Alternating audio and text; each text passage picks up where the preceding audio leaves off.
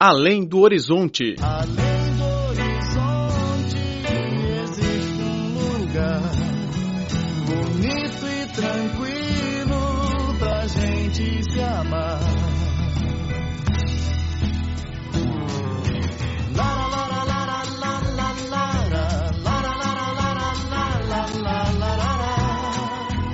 Caro ouvinte, bem-vindo a mais uma edição do Além do Horizonte. Sou Laura Lee.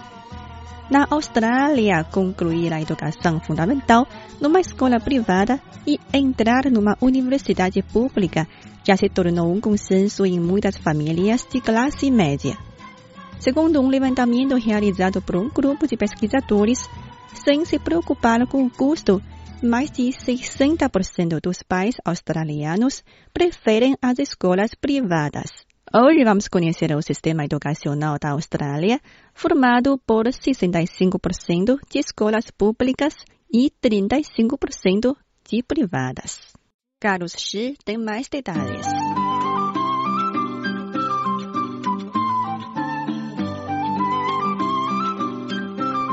Na Austrália, o modelo de escola é diversificado. Há desde as instituições geridas pelo governo até as escolas com investimento de empresas, igrejas, bairros residenciais ou individuais.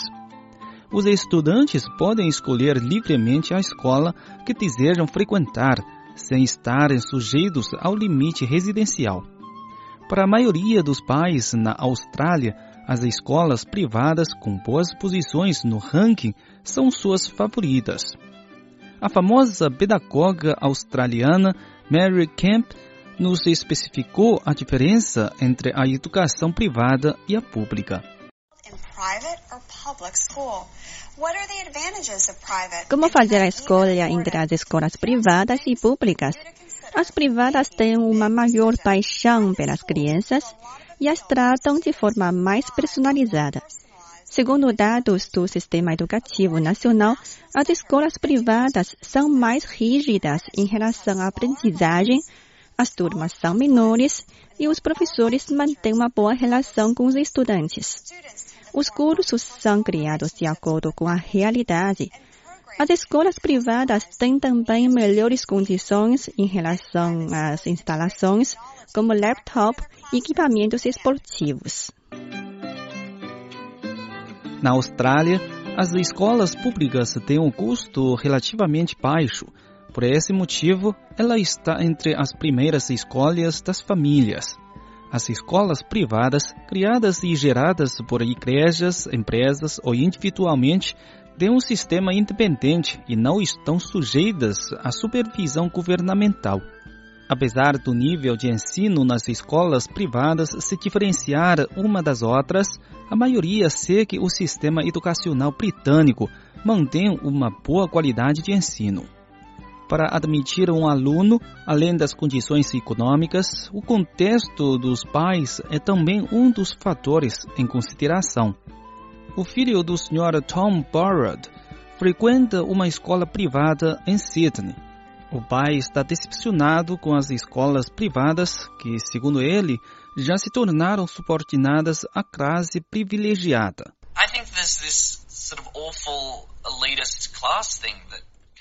Nas escolas privadas que dão muita ênfase à capacidade de liderança, as crianças gostam de falar de temas como quais celebridades conhecem ou quais prêmios os pais ganharam. O mesmo ocorre também no Reino Unido. Tanto o ciclo financeiro como político é dominado por graduados da mesma escola privada. Na Austrália, quem frequenta as escolas privadas são geralmente filhos de advogados, médicos, altos funcionários governamentais ou celebridades. Simon Shepard é o diretor de uma escola pública. Ele, porém, é um defensor do sistema educacional privado. Segundo ele, uma das atrações da escola privada é o fato de que ela ressalta mais o importante papel da família na educação dos filhos.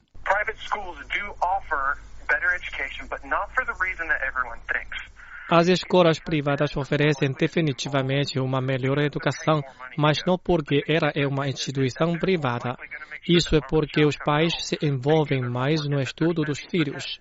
Eles pagam muito pela educação deles e de garantir que as crianças tenham um bom resultado. Nas escolas públicas, como os pais pagam pouco ou nada, eles não dão muito valor ao estudo de seus filhos. Nas escolas privadas, o contrato de professores é dedicado pelo próprio diretor, enquanto nas públicas, eles são indicados diretamente pelo Ministério da Educação. Por outro lado, o alto custo de propina e as doações garantem o fundo das escolas privadas que oferecem uma variedade de atividades para seus alunos. A pedagoga Mary Kemp defende que as escolas privadas não formam uma lacuna entre famílias comuns e as com rendimento alto.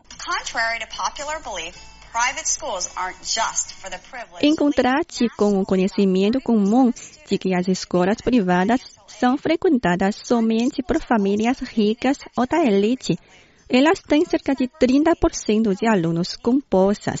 Além disso, as melhores escolas privadas atribuem importância à diversificação de seus alunos e à formação de uma cultura escolar harmoniosa. Ao comentar o sistema educacional público e privado, muitos australianos manifestam a importância da educação. Segundo eles, a maioria de seus antepassados eram prisioneiros. Sem a educação, o país não seria como é hoje. Cinemania, a paixão da China pela sétima arte.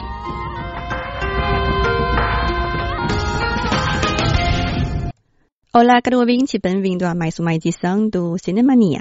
No programa de hoje, gostaria de apresentar o filme My Fair Lady, vencedora de oito Oscar em 1965, incluindo na categoria de melhor filme. A personagem Eliza, interpretada pela famosa atriz Audrey Hepburn, é uma vendedora de flores.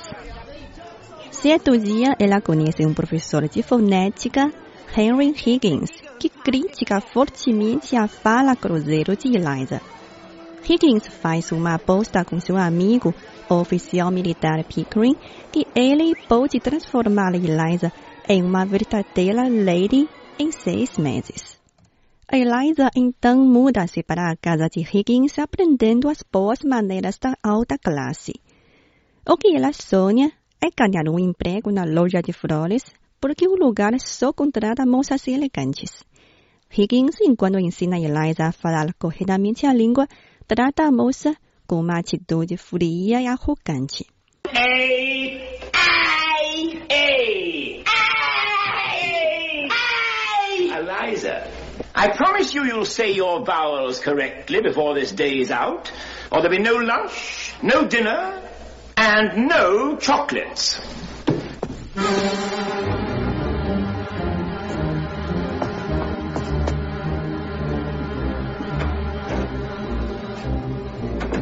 Just you wait, me Higgins, just you wait. You'll be sorry, but your tears'll be too late.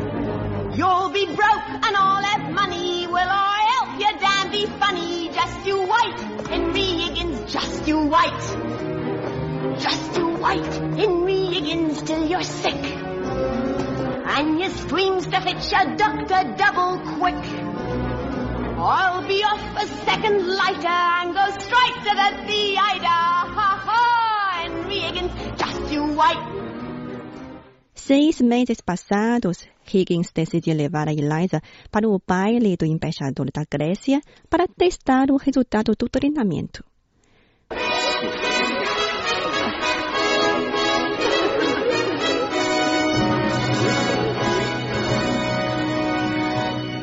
Our Majesty the Queen of Transylvania and His Royal Highness Prince Gregor.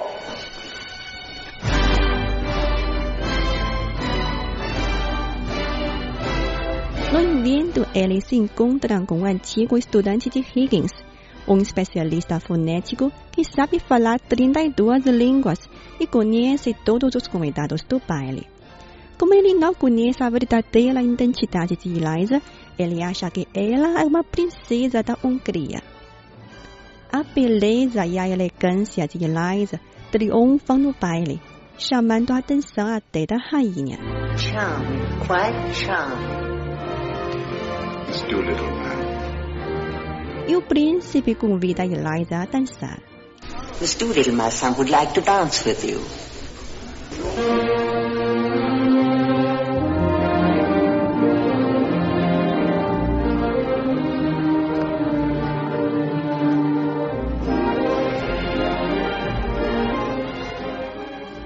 Voltar à casa, Higgins celebra a vitória com Pickering, mas ninguém se importa com a angústia de Eliza, que chora por não saber o que ela poderá fazer no futuro. Higgins, que trata Eliza como uma ferramenta para a aposta, diz que a mãe dele pode ajudá-la a procurar um jovem para se casar. Eliza, indignada, responde: Eu vendo flores, não me invento. Dare say my mother might find some fellow or other who'd do very well. We were above that at Covent Garden. What do you mean? I sold flowers I didn't sell myself. Depois de uma forte briga com Higgins, Eliza, que desenvolveu uma afeição pelo professor, sai em uma madrugada da casa de Higgins e volta à sua antiga moradia. No entanto, ninguém a reconhece e todos a tratam como Lady. Eliza percebe que ela não pode mais ficar ali. Yes? Oh, excuse me, miss. For a second I thought you were somebody else. Who? Forgive me, ma'am. Early morning light playing tricks with my eyes. Can I get you a taxi, ma'am? Lady like you shouldn't be walking alone round London this hour in the morning. Os seis meses de treinamento na casa de Higgins mudou completamente Eliza, não apenas o seu sotaque cruzeiro, mas também a maneira de ser e o seu caráter.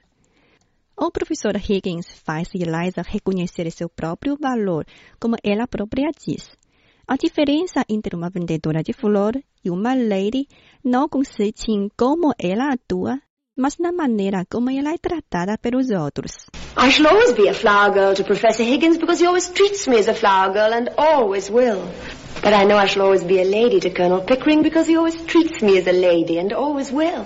Eliza mudou também o professor Higgins, uma pessoa fria indiferente que decide viver em celibato. I've grown accustomed to her face. She almost makes the day begin. I've grown accustomed to the tune that she whistles night and noon. Her smiles, her frowns, her ups, her downs are second nature to me now. Depois de saída de Eliza, ele começa a perceber a afeição que nutre pela moça. No quarto onde Eliza praticava a pronúncia, Higgins liga a máquina de gravação para ouvir sua voz. Os momentos passados com a Eliza surgem na mente do professor. Enquanto ele está mergulhado na saudade, o pensamento dele é interrompido pela voz real da Eliza, que diz em tom de brincadeira: Volto depois de lavar minha face e mãos. Uma referência à sua antiga imagem descuidada como vendedora de flores. I washed my face and hands before I come, I did. Eliza? Where the devil are my slippers?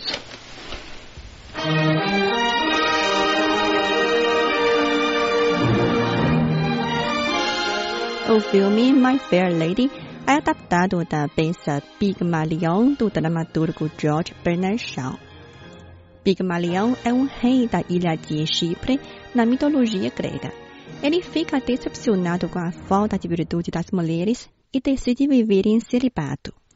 Um dia, Pigmalion faz a escultura de uma mulher de acordo com seus padrões ideais e se apaixona por ela. Pigmalion pede a deusa Afrodite que transforme a escultura de mármore em uma mulher de carne e osso, com quem Pigmalion se casa finalmente. O filme que segue a história de Pigmalion é uma controvérsia da mitologia antiga. No conto grego, a escultura da moça ocupa uma importante posição no coração de Pigmalion, que chega a abandonar seu conceito de valor para se casar com ela. Eliza, no entanto, não tem o mesmo peso no coração do professor Higgins. Apesar de sua mudança na aparência e na fala, ela será sempre uma vendedora de flores para Higgins. Por isso, podemos ver que no final do filme, quando Eliza regressa à casa de Higgins, o professor a cumprimenta com a pergunta: Cadê meus chinelos?